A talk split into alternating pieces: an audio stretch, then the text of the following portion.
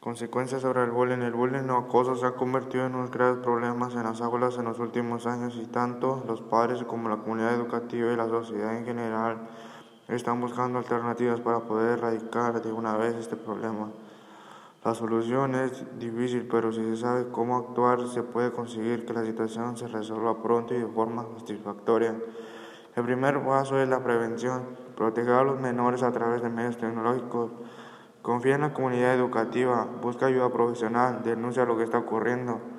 El primer paso es la prevención. La primera opción para evitar la aparición del problema del acoso escolar es enseñar a los niños pautas de conducta que sean sanas.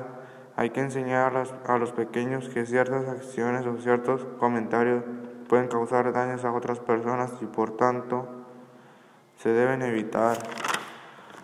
Proteger a los menores a través de medios, tecnológicos. Hoy en día las nuevas tecnologías de la comunicación se han convertido en un medio para que el acoso siga fuera de las horas lectivas. Si tu hijo está sufriendo acoso, debe bloquear en su teléfono los números de su teléfono, sus acosadores. Muchos teléfonos tienen la opción de bloquear ciertos números, aunque también hay aplicaciones que tienen esta función. Es importante que estés atento a las redes sociales de los menores, controla que no entren en contacto con desconocidos y si notas que hay acoso por parte de alguno de sus contactos, procede directamente a bloquearlo. Busca ayuda profesional.